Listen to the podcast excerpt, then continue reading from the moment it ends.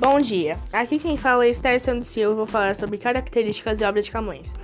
Camões escreveu poesias, epopeias e obras de dramaturgia. Foi assim que tornou-se um poeta múltiplo, sofisticado e ao mesmo tempo popular.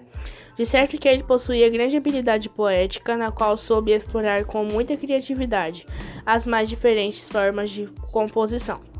Foi um dos maiores poetas do Renascimento, mas às vezes se inspirou em canção, ou trovas populares, escrevendo poesias que lembram várias canções medievais.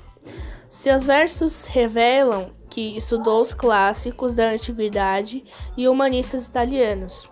Suas obras de maior destaque são Os Lusíadas, escrito em 1572, grande poema épico, Alfitriões, que foi escrito em 1587, comédia escrita em forma de alto, e Rimas, que foi escrita em 1595, coletânea de sua obra lírica.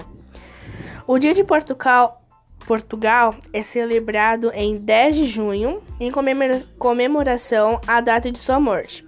Camões sofreu um naufrágio na costa do Vietnã e diz a lenda que ele nadou salvando o manuscrito de Os Lusíadas na mão.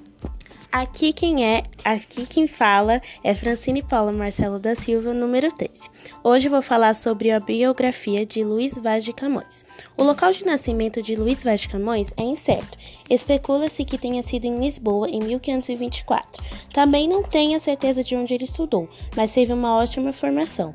A vida de Camões foi bastante conturbada.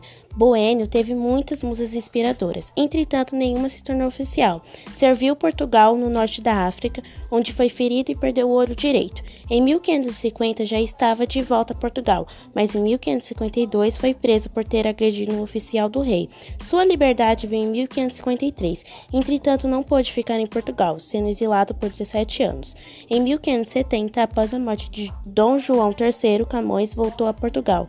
Durante o exílio, o poeta esteve nas colônias portuguesas da África e da Ásia e usou, uso, e usou esse momento para produzir.